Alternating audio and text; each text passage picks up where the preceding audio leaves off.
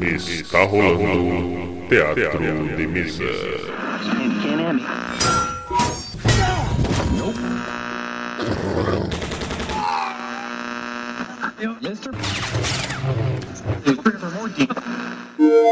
Bem-vindos.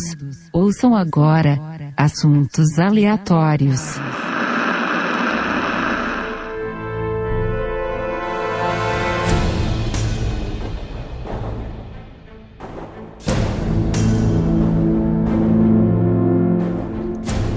Muito bem, muito bem. Aqui é Manuel Demen e se acabou, acho que é melhor você deixar do jeito que tá. Olá, aqui é o Jaguar e às vezes olhando para trás vocês podem ver mais claramente o caminho que está adiante. Olá, aqui é o Alface e eu já sobrevivi a alguns fins do mundo, já calendário Maia e Nibiru pelo menos. é, beleza. Acho que um monte de gente. Ou não. Ou não, né? É, ou não. Muito bem. Estamos aqui em mais um Assuntos Aleatórios. E, dando prosseguimento a um papo anterior, vamos falar sobre pós-apocalipse. Isso no RPG. Exemplos que pode ter na mídia, o que, que a gente acha e o contexto geral da coisa. Beleza? Beleza. Beleza. Então tá, gente. Vamos lá.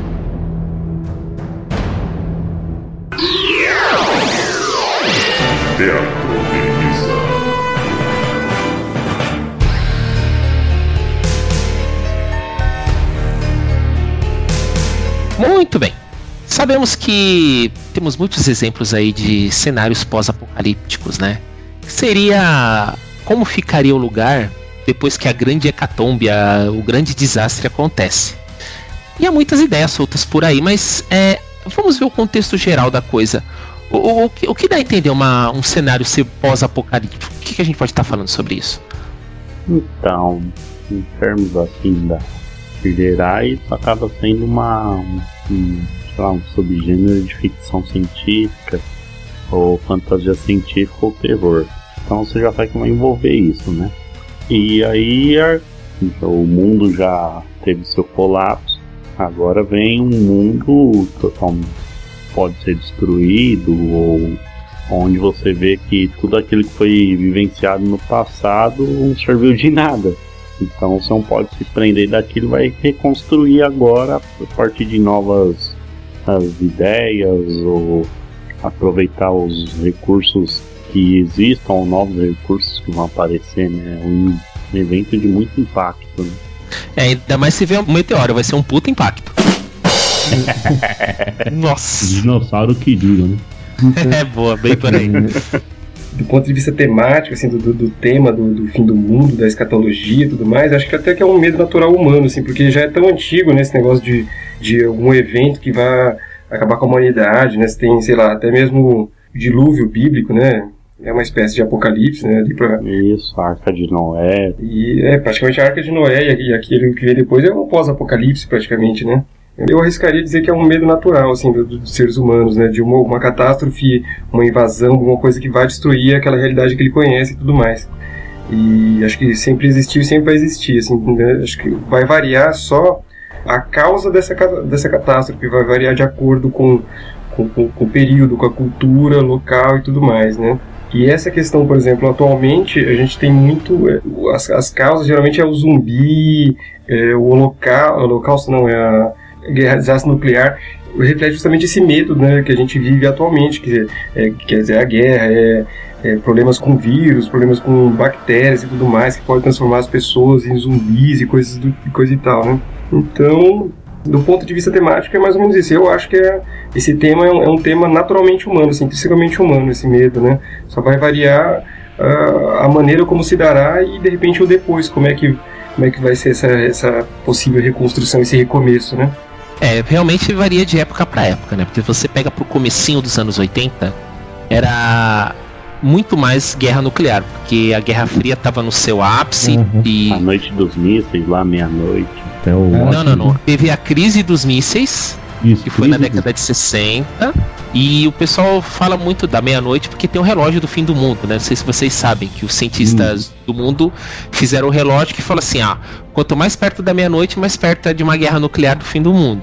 Tanto que até virou uma música do Iron Maiden, que o mais perto que chegou da meia-noite foi dois minutos. Que deve ter sido a crise dos mísseis, provavelmente, né? Sim, foi lá na crise do que foi quase, todo mundo ficou com Foi o auge mesmo, né, da Guerra Fria. né? Mas, mas É, não necessariamente, acho que foi o máximo de tensão. Porque o auge mesmo foi no começo da década de 80. Então, você sabe que eu, eu acho que quando for rolar a treta mesmo, eu acho que eles, eles nem vai dar tempo deles ir lá acertar o relógio, sabia? É verdade.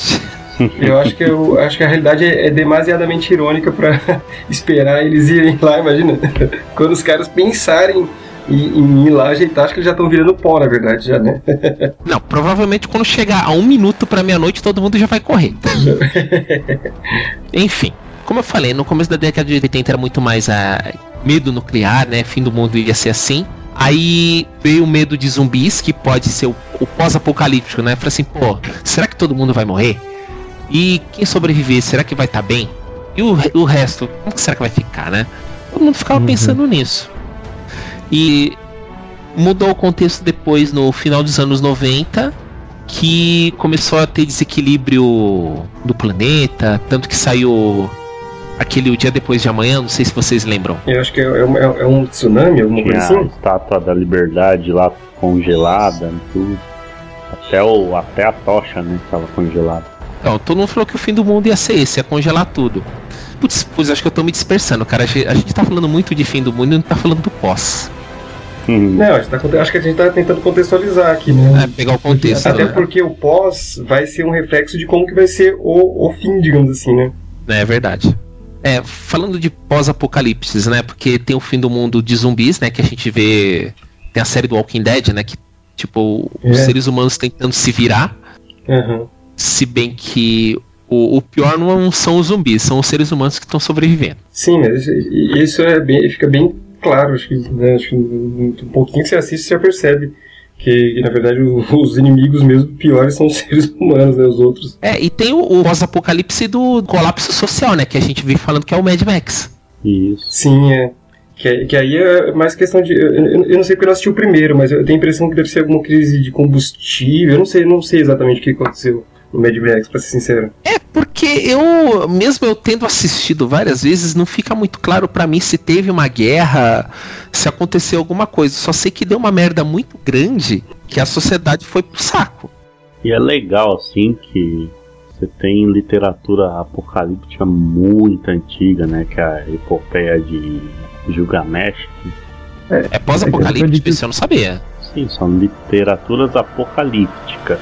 Ah, tá, tá, tá. Que, já, que eram desde a babilônica e a judaica, já produziam essa mitologia, né? Então, acho que a epopeia de Gilgamesh foi ela que deu origem, ou ela que influenciou o dilúvio bíblico, que se não me engano é por inundação também na, na, na- em Gilgamesh. Olha, isso eu não sabia. A epopeia de Gilgamesh? É, eu não sabia, eu já ouvi falar, mas eu não sou muito inteirado na história. Isso, foi um, foi um dilúvio mesmo. É bem interessante. E ainda assim na literatura, pega lá do século XIX, tem aquele The Last Man da Mary Shelley. Só que ele ganhou muito mais popularidade depois da Segunda Grande Guerra. né? Que foi quando realmente existe aquela possibilidade aí da aniquilação por armas nucleares. É, se a gente for pensar até bem, é, na verdade o fim do mundo. É, por exemplo, se hoje a gente pensar que talvez o fim do mundo talvez se desse por uma invasão alienígena, de repente os povos do passado que tinham ali, o, mu- o universo deles era restrito a um pequeno, uma pequena situação ali, eh, uma invasão poderia significar o, fim do mundo para eles, digamos assim, para aquela cultura. Até porque, se vocês forem ver bem, os, os índios que tiveram, assim, foram dizimados assim, em grande parte, aí as causas a gente pode discutir tudo mais, na verdade está vivendo um pós-apocalipse praticamente, né? Sim, eles, eles tiveram o apocalipse deles e estão vivendo pós, né? Que eles estão quase extintos. É, então, é, praticamente para eles é um pós-apocalipse, né? É os sobreviventes.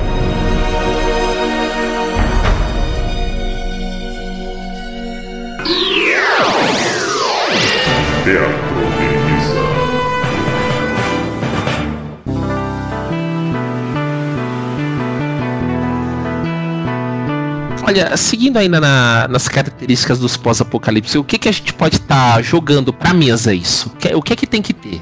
pode ter tipos, a gente pode dividir, subdividir. Como é que pode ser feito isso? Como é que a gente joga isso pra. Do ponto de vista temático ou de mecânica de jogo, você diz? Seria Temático. temático, porque mecânica de jogo não seria o jogar os dados, seria eu fazer ambientação. Tipo assim, se eu pego o DD, se eu jogar o, poca- o pós-apocalipse nele, como é que fica? É mais ou menos isso. Qual característica que tem o pós-apocalipse?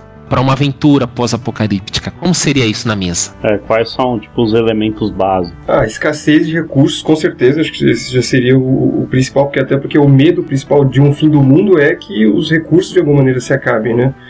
Então acho que escassez de recursos, eu acho que seria para mim o crucial, né, na minha cabeça. Assim, dificuldade de, de, de sobrevivência, né, por algum perigo biológico, alguma coisa assim, então me- medo constante, É alguma ameaça que tá rondando ali sempre, né? constante. é. Então, é, escassez de recursos, tensão constante. Acho que esses são os dois duas características assim, que eu vem na minha cabeça nesse momento, né? Tanto é que, por exemplo, sei lá, em Walking Dead que nós acabamos de comentar, hum, praticamente eles não têm sossego em nenhum momento, né? É Sempre adrenalina no máximo, né? Se tem sossego, são alguns poucos instantes. Não pode pegar leve. Não, Não, pode não, pegar né? leve. Não, tem que ser pauleira. E talvez pós-apocalipse seria bom até ou one shot ou campanhas curtas, eu acho, talvez, viu? Porque de repente delongar muito, eu acho que. Porque assim, ninguém aguenta tanto tempo de tensão uh, constante. Por exemplo, o Walking Dead mesmo, eu acho um saco. Do caramba, eu não conseguia assistir assim, uma- Não acaba, não acaba nunca aquele troço, mano. É, chega uma hora que satura, né?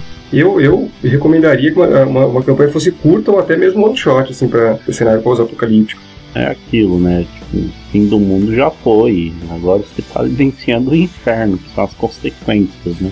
Então, realmente você vai encontrar escassez de muita coisa, principalmente de água, né? Assim, os bens básicos. Então é abundante ter os zumbis, porque, lógico, praticamente a maioria do pessoal que joga hoje são. ah, pô, muitos assistiram filmes do Jorge Romero.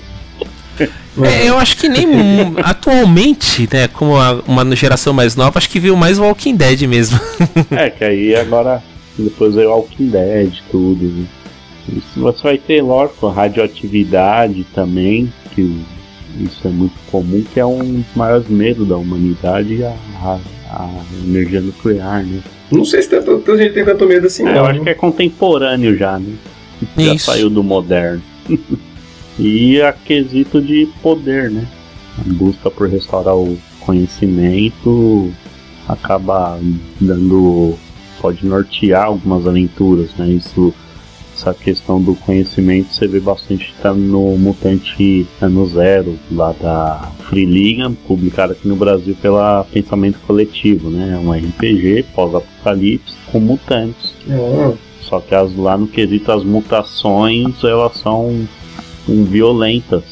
Por mais que você concede poderes, mas ela vai te matando aos poucos, te leva à podridão, né? Então são, ter muitas mutações é perigoso. É, no caso a busca de conhecimento seria como se fosse a busca de remédio, cura, alguma coisa assim, não é? Porque é outra escassez, né? Você ter algum remédio, você ter. Isso, também. Porque vai ter doença, cara, querendo ou não. Sim, são as consequências. é, imagina se todos os livros hoje em dia hoje fossem queimados, digamos assim, a gente ia ter, é, ia ter pouco acesso a, a consultar qua- quaisquer coisas, assim, porque a gente vive consultando coisas, né? Que seja, se não, se não for os livros, é a internet.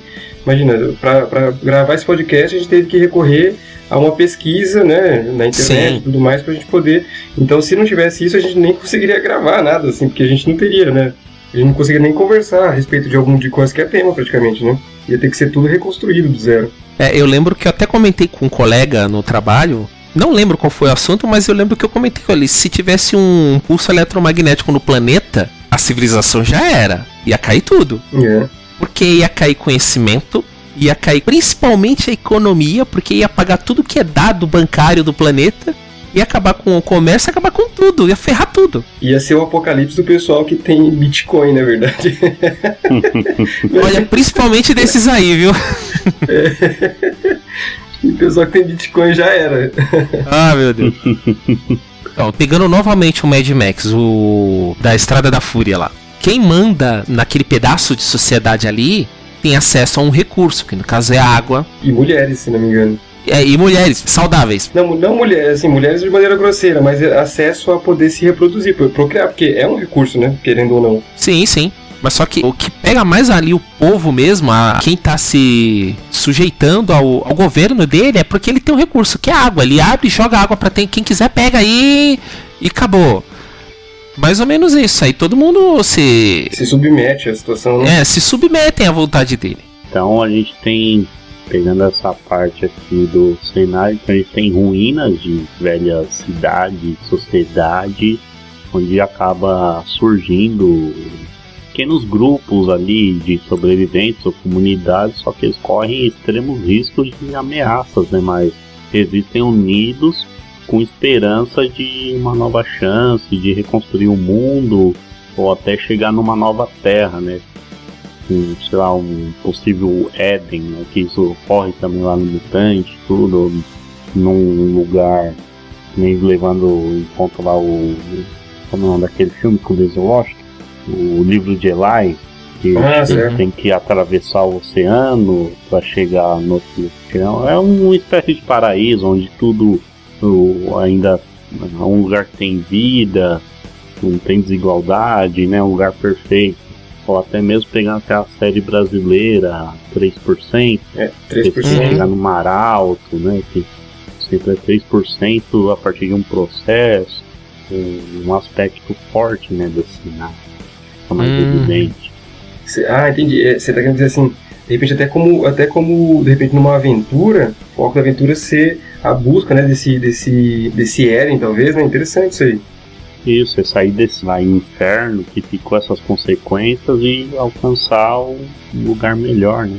E aí o que acaba sendo bem atraído nas narrativas são as terras arrasadas, monstros, zumbis, civis aí, sedentes por carnes, de cidades destruídas. Né? Vocês veem que interessante, né? todas essas narrativas, todas as narrativas, toda a arte que a gente produz, né, nós seres humanos produzimos, sempre é reflexo desses nossos medos e tudo mais, né? E vocês veem que essa narrativa, por exemplo, do fim do mundo, ela perpassa a história de várias maneiras, assim, só muda a roupagem, mas o, no, no fim o conteúdo é o mesmo, assim, é o medo de uma destruição e tudo mais, né? Muito interessante isso, cara. Adoro falar a respeito desses temas, cara. É, nesse, falando nisso, na verdade, o Matrix também é pós-apocalipse, né? É um, é um, é um cenário pós-apocalíptico. É, o Matrix é.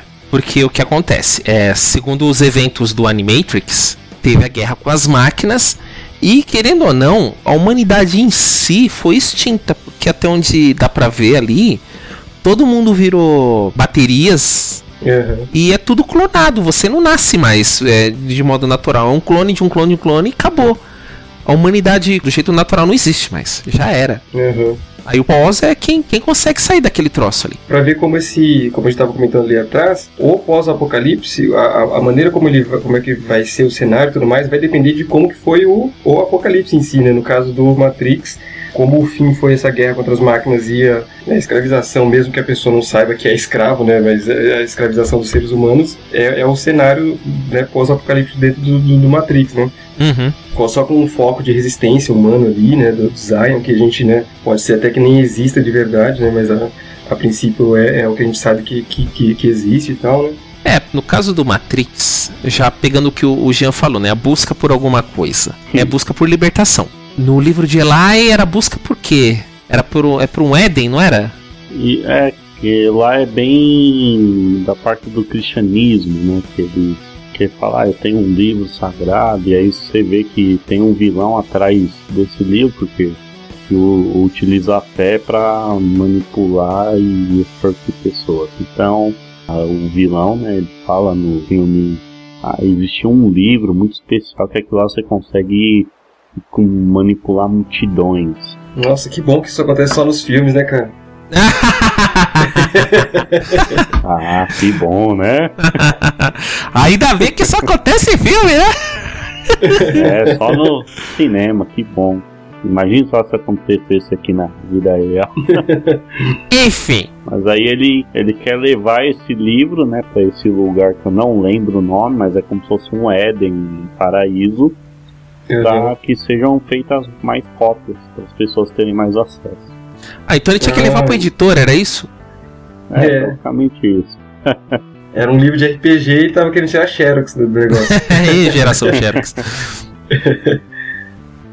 tem, tem algum outro com essa temática de, a- de a busca por algum Éden, assim, que você lembra? Ou é, é, mais- é esse mesmo? Tem um muito ruim, cara, que é o Waterworld. Ah, sim. Cara, é, é- ele, é, é muito ruim, cara, é muito ruim. Pior que eu, eu, eu gosto que é muito nostálgico. Acho que passava na sessão da tarde. Sim, passava na sessão da tarde, cara, mas mesmo assim cê- cê- dá pra reconhecer que é ruim. O mais legal do, do Waterwood, que o- eles estão em busca de água, mas estão no mar, né? Não, eles não estão em busca de água, eles estão em busca de terra seca, pô. Estão em terra. busca de, de algum lugar que, pra sair daquele mar. É uma eu não busca. lembrava do Waterworld, cara. Você lembrou legal. Caramba, cara. é com. o- Qual que é o nome dele? Esqueci o nome do ator, ator e diretor, eu acho. Ele foi diretor. Kevin Costner. Kevin Costner. Acho que foi até um fracasso de bilheteria terrível esse filme. Foi, foi. A carreira do Kevin Costner foi- quase foi por água abaixo por causa disso aí. E se não me engano, foi é, questão de clima, foi derretimento de geleira, se não me engano, né? Que eles, eles descem, uma hora que eles mergulham, tem a, tem a cidade que tá submersa, né? Você vê prédios e tudo mais. Exato. Ele pega a moça lá e bota numa bolha lá de vidro. Não sei como ele consegue afundar com aquele troço. Eu não lembro. Ele vai nadando com elas, ele puxa ou empurra, não lembro, a bolha de vidro que ela tá dentro pra ver o embaixo como é que é. Ah, é. Na, Aí mostra a cidade submersa. Sei lá como, né? Mas tudo bem. na verdade, ele- acho que ele já tem até um processo de mutação, que ele tem umas guerras, se não me engano. Sim, ele é né? mutante, ele consegue, ele é um anfíbio. Ah, isso mesmo. Só que não explica como é que ele é assim. É, nossa. Cara, é Ai, muito ruim o filme, mas só que é aquela coisa. Teve um fim do mundo, acabou a sociedade, e tem a busca por um Éden, entre aspas, que seria a Terra Seca. Que é onde tem o mapa nas costas da menininha, que sei lá como conseguiram tatuar numa criança a porra do mapa. Eu acho até que é tatuagem ou é uma marca é de nascença? Não, é Não tatuagem mesmo. É um mapa que tá Tatuagem? desenhado. É, eu lembro, de- é um desenho, parece meio uma coisa japonesa até, né? O desenho. Isso. Não é marca de nascença, é um desenho mesmo. Ah, Mas é muito ruim. eu não lembro, mas uma, uma aventura em alto mar seria bem interessante, hein? Sim, porque cai naquele quesito. Os recursos são escassos, que nem no caso combustível, munição, Sim.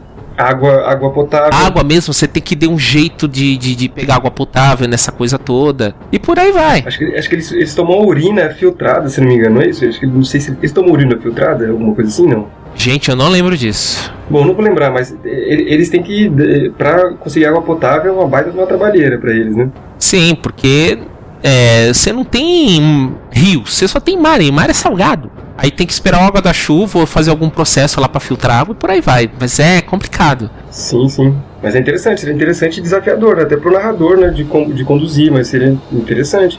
E outra coisa do mar, outra dificuldade do mar, que ainda talvez seja até pior, que não é um ambiente natural ali, né? Nosso, digamos assim, né? Pelo menos na Terra, É. por mais que esteja muitas vezes ruim, né? Ainda vai. Agora na água, esquece, você caiu na água é adeus. É, acabou, já era. Tem diversas formas de chegar dando uns passinhos para trás aí ao apocalipse, né? Que ele pode vir da guerra nuclear, invasão alienígena. E tem aí depois disso o pós-apocalipse.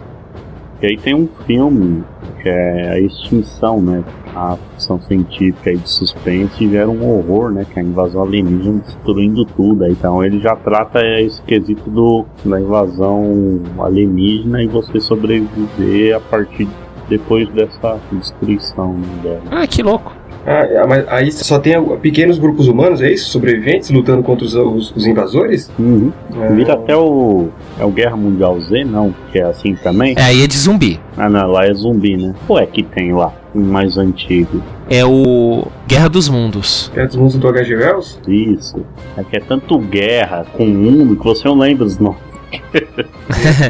É, mas no caso, o Guerra dos Mundos, ele não a humanidade não chega a se extinguir. Porque Chega, pouco tempo depois da invasão, os invasores eles ficam doentes e morrem. É, eu não me lembro. Eu espero que eu cheguei a ler o livro. Mas é, tem aquele desespero, mas não chega a, a ter o fim do mundo nesse. Ah, a gente deu aí alguns exemplos já não medievais. Se for num cenário medieval, como geraria um pós-apocalipse lá? Num cenário medieval? Aí tem que usar muito a criatividade, cara. No caso do medieval, como tem a ver com deuses, é. Pode ser feito como se fosse um apocalipse bíblico mesmo. Castigo divino, peste, essas coisas. Acho que é até um pouquinho mais fácil. Uhum. É, tá- é, poderia, ser, é, poderia ser um evento até mágico, de, de grandes dimensões, dependendo do, de como o mestre, de repente, re- fazer o recorte ali do cenário certinho, é, poderia, o Apocalipse poderia ser, assim, né, é, se os personagens estiverem inseridos numa cultura que não conhece o mundo inteiro, poderia ser uma invasão também externa, né, meu? Um grupo externo que invade, eles têm, de repente, que sobreviver a esses invasores também mais ou menos como que acontece hoje em dia na nossa mentalidade com os invasores alienígenas, né? sim, sim. Ou invasores extraplanares, alguma coisa nesse sentido. Uhum. Um- um- uma situação interessante de um filme que eu assisti, que eu acho que não talvez eh, teria que ajeitar bem para ser viável numa aventura. eh, não sei se vocês assistiram Terra Tranquila. Não, não cheguei a ver esse não. Não. Então, esse é muito interessante e muito, assim, muito dramático, eu acho, porque eh, eu não vou, eu não vou contar, contar muito, não, assim, porque eu, gostaria que vocês assistissem, que é muito, muito interessante, porque o ator, o, protagonista, o cara tá sozinho, assim, de estar num mundo pós-apocalíptico onde ele não encontra ninguém. Pelo menos, assim, no, o começo do filme ele tá sozinho e assistam lá depois pra vocês darem uma olhada. Pera aí, ele tá sozinho no mundo, é isso? Sozinho no mundo e aí você vê o drama é, esse é o oposto do sei lá do Walking Dead onde você tem medo de encontrar outros seres humanos né ou zumbis nesse caso o cara fica maluco porque ele, ele tá sozinho e ele fica maluco mesmo e o ator interpreta isso de uma maneira fenomenal É porque no caso aí mostra o isolamento da pessoa, né? o ator é muito muito muito bom assim velho. o, o roteiro foi muito bacana é muito muito legal assistam Terra Tranquila Terra tranquila. Depois ele tem explicação de por que ele tá sozinho e tudo mais. Mas aí só vocês vendo mesmo aí, a galera que estiver ouvindo também assistir, que é bem bacana. Aí de repente numa aventura poderia passar. Aí teria que de repente a galera tá separada, né? Não, é- não sei. Eu não sei se seria viável de, de passar isso pra aventura, né? Uhum. A menos que deixa, deixa os jogadores em, em completo isolamento mesmo, assim, ou eles em separado, ou eles junto, poucas pessoas, mas tentando sobreviver ali no mundo onde não tem mais ninguém, a princípio não tem mais ninguém. Mundo sem ninguém. É, então, mas aí que tá, o mestre teria que começar a aventura sem falar é, muitas, sem dar muitos detalhes de como que seria essa aventura pro, pros jogadores, no caso, né? De repente introduzir eles no mundo pré-apocalíptico e depois, de repente, um evento, e aí eles se encontram nessa situação, por exemplo, né? Uma ideia. Tem um filme, o cara que fez o Aragorn, do Viggo Mortensen, que é a estrada. A fé já foi perdida e ele tem um filho, né? E também tem até a Charlize Theron no filme. Opa, já é um ponto. E aí eu não fala, né, qual foi o evento que causou a destruição, tudo o evento apocalíptico. Mas aí o resultado é aquela, é morte progressiva, com exceção disso animais e o reino vegetal, né? Uhum. E aí você acaba tendo uma insistente chuva e cada vez mais o planeta vai ficando gelado. Aí você tem os grupos que se organizam, alguns em gangues, em pequenas comunidades que buscam combustível. E o que pega bastante é que é canibalismo, né? Oi? É, que eles buscam um combustível e alguns outros seres humanos, já com humanidade zero, eles acabam buscando canibalismo. Isso me lembra um filme alemão chamado Hell, cara. Vocês já assistiram? Não. E qual que é a pegada do réu? É, a galera tá em busca de combustível. Eu não lembro se, se mostra o que que, o que, que causou o, o apocalipse, porque faz, faz um tempinho que eu assisti esse filme. Uhum. Eu. ah, só que aí eu não posso dar muito detalhe, senão vai, acaba, acaba que vocês. Que pra quem for assistir depois. Ah, não, foda Pode falar, filho, não tem problema não. Ah, se tem mais de um ano, um é spoiler. É, chega uma hora que eles encontram um, um grupo de super. Eles estão procurando combustível e tudo mais, o carro quebra, tudo um inferno. E aí, é, vou contar por cima assim, porque é o, que- o pouco que eu lembro. E eles encontram uma família, e aí eles descobrem logo depois que essa família ela, ela devora as pessoas que elas encontram. Meu Deus. Caralho. Porque já, já não tem mais nada que comer, e aí eles acham que comer outros seres humanos é uma coisa bacana, uma coisa assim. Olha, com certeza proteína tem. Ah, não, proteína tem. Certeza. Então já teve um apocalipse e o pessoal tá em busca de algum recurso, é isso? Isso, é. Tudo assim, eles estão sempre sozinhos, são pequenos grupos de sobreviventes. Passa assim, período moderno, não era um futuro tão distante. Ou nem num passado também. Hum. Hell, Hell 2011. É 2011 o filme. Então a gente já falou de pós-apocalipse, de busca de recursos, de inundação, de zumbi, castigo divino. que mais que a gente encaixa de cenário aí? que mais que a gente falou? Tem de questão climática, tem o, o Oli, né? O Oli é um pós-apocalíptico também. Só que Pode crer, por incrível que pareça. que eles vivem no espaço, no caso, né? É o Aui, que acaba sendo aí quesito ambientais. A Terra tá toda devastada de lixo. E aí as pessoas moram no- no- numa estação espacial. E todo mundo é gordinho lá, porque não. Gordinho é. É, obesíssimo, na verdade. Umas bolas. Não tinha um é, livro, era limpo, do Guilherme Del Toro, que era tipo de vampiros, também acaba sendo um cenário pós-apocalipse. O Eu Sou a Lenda? Não, não é, eu só a lenda é.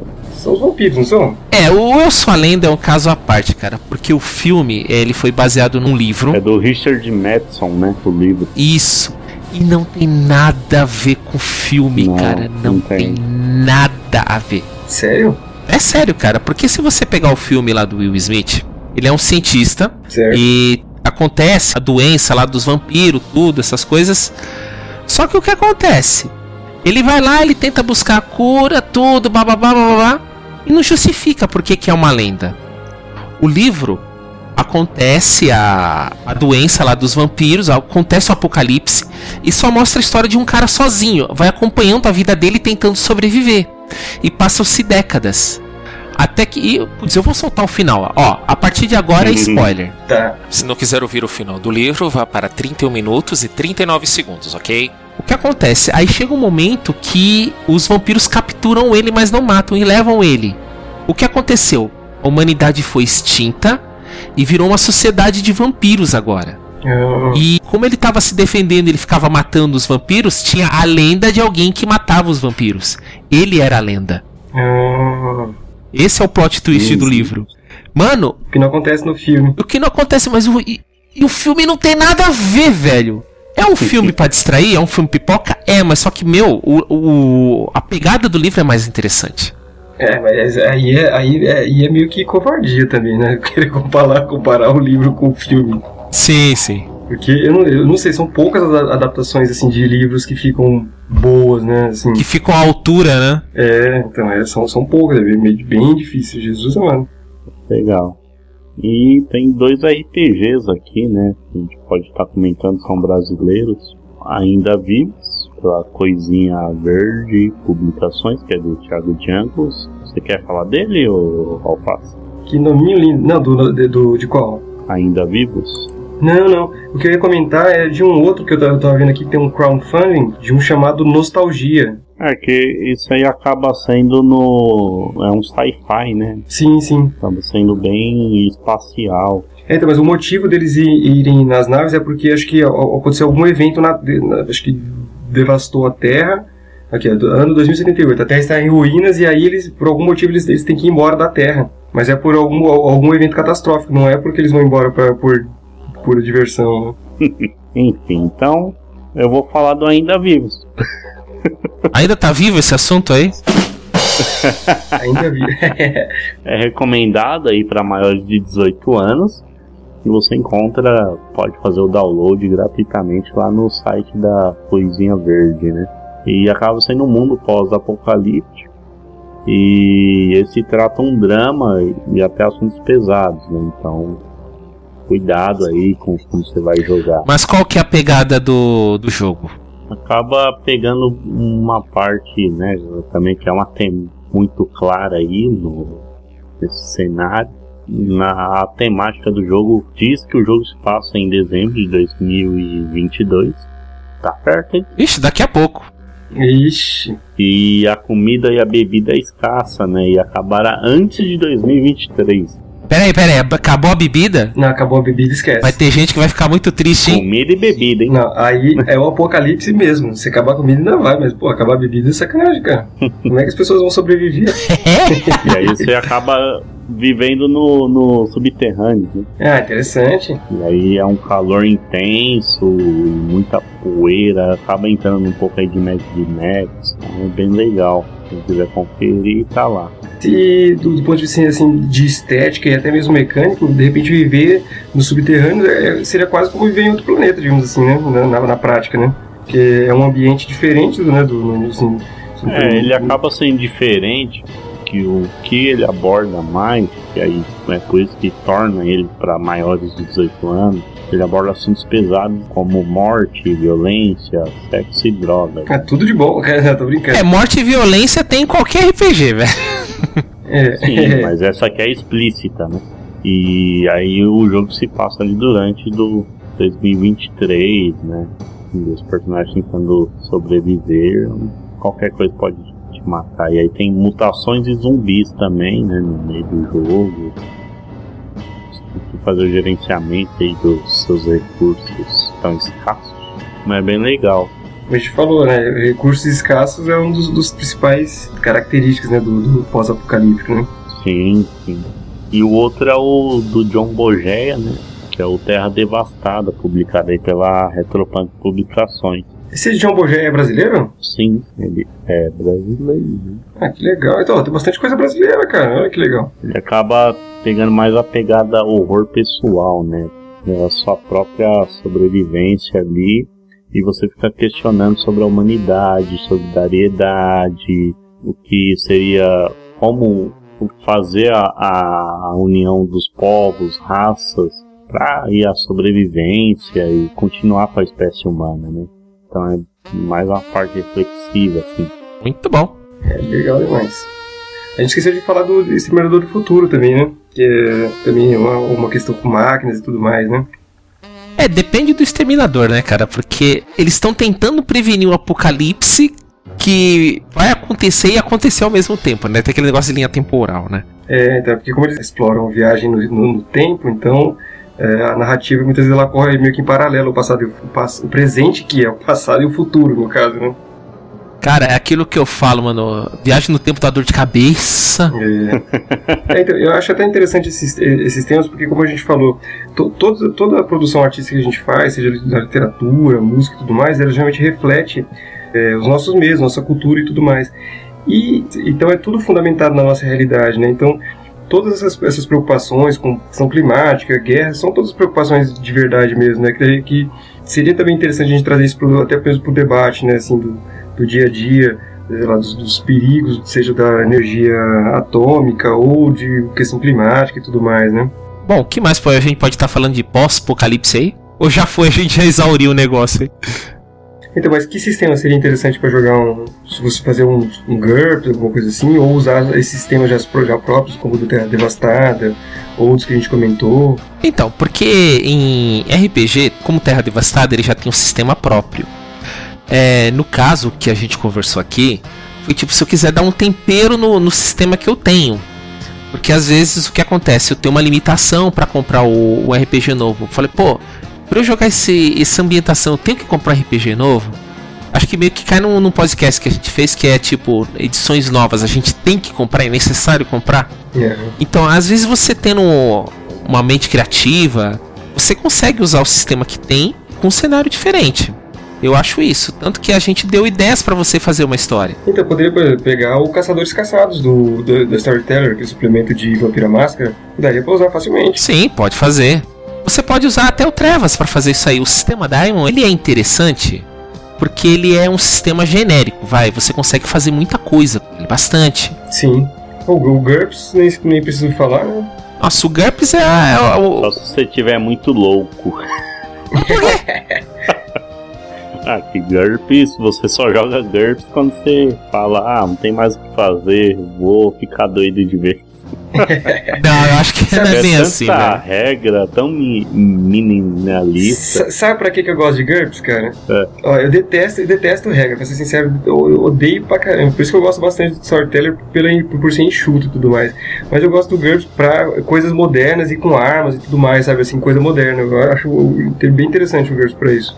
Pra outras coisas, não muito, assim. Pra arena, o GURPS é, eu acho animal, cara. Animal completamente. É, outra coisa que o GURPS tem como com o sistema Diamond é que eles são muito mortíferos. Ah, sim. Meu, uma vacilada que você faz, o seu personagem vai vai pro vinagre. Você rasga a ficha já era. É, ainda mais um sistema avançado de combate lá que o dano que passa a armadura multiplica por um valor lá de acordo com o tipo de dano, né? Se é de corte, se é de perfuração. É bem imortal. Mas eu acho que o, o Storyteller também é, é- é mortal também, né? Bem, bem fácil de morrer também, né? É, depende muito. É, no, por exemplo, no Street Fighter, por exemplo, não, não tanto, né? Ah, daria pra jogar talvez até um Street Fighter, se se duvidar. Então, é aquela coisa de você adaptar a sua regra. É, Uhum. Por isso que eu falei, é que a ideia é pro cenário, você dá a ideia de como você adaptar uma história. O sistema de jogo, aí cada um, ele vai olhar o cenário que eu tenho e falar assim, bom, para deixar mortífero, eu falo assim, ó, a partir de agora, cada, cada rolada de dado, eu vou tirar dois, é, vamos supor, no, no Storyteller, eu tiro dois níveis de vitalidade em vez de um. Então, Uhum. toma cuidado, porque a coisa é mais mortífera aqui. Qualquer dano que tiver é agravado, você não, não tem como você curar isso aí, porque eu não vou ter recurso. E por aí vai. Aham. É. É, então, é, acho que. Eu acho que seria fácil, talvez, adaptar alguma coisa assim de. Seria mais a, a questão de narrativa mesmo, né? Sim, é que o sistema D20, como ele fez o Open Game License, então muita gente usa. O Tormenta mesmo usa o, o OGL, é outro que é muito. É, aqui no Brasil é um dos mais jogados. E, e seria fácil deixar no mortífero? Olha, depende muito, porque ele é fácil de você deixar no mortífero. É, e depende do mestre. É, depende do mestre, mas é fácil você deixar no mortífero, deixando os pontos de vida abaixo. Tipo, qual que é o dado de vida pra todo mundo? É só D6. Você Uhum. começa com 6 pontos de vida, acabou. E a cada nível você ganha um ponto de vida. Você não rola mais um dado, não. Vamos ver se você sobrevive. Aí fica muito mortífero. Aí todo mundo vai ficar cagado de entrar em combate.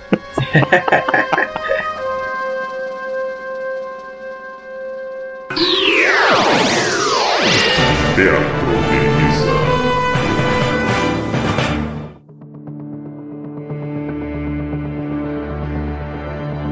Então, finalizando o podcast aqui agora, ah, as considerações finais aqui sobre cenários pós-apocalípticos.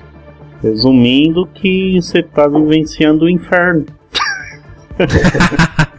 o inferno é aquilo tudo de ruim, né? Pode ser bíblico ou não.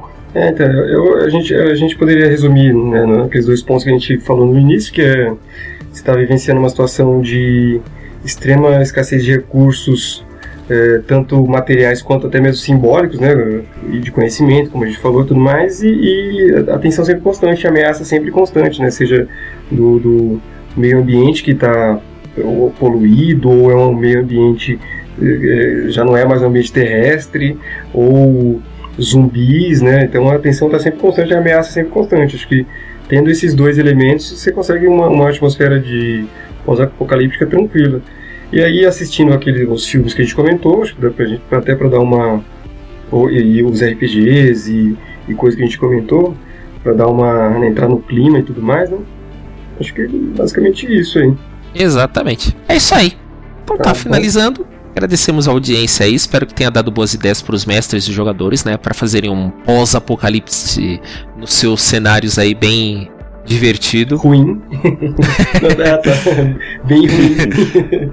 Bom, pessoal, participem aí, obrigado pelo apoio. Se a gente esqueceu de algo aqui, ou falamos groselhas, como diz o mestre Demente, deixe seu comentário aí. É, comentários, groselhas e afins, fale conosco. É Isso aí, gente, falou. Valeu, gente, muito obrigado aí, até a próxima. Obrigado, tchau, tchau. Até mais, tchau, tchau.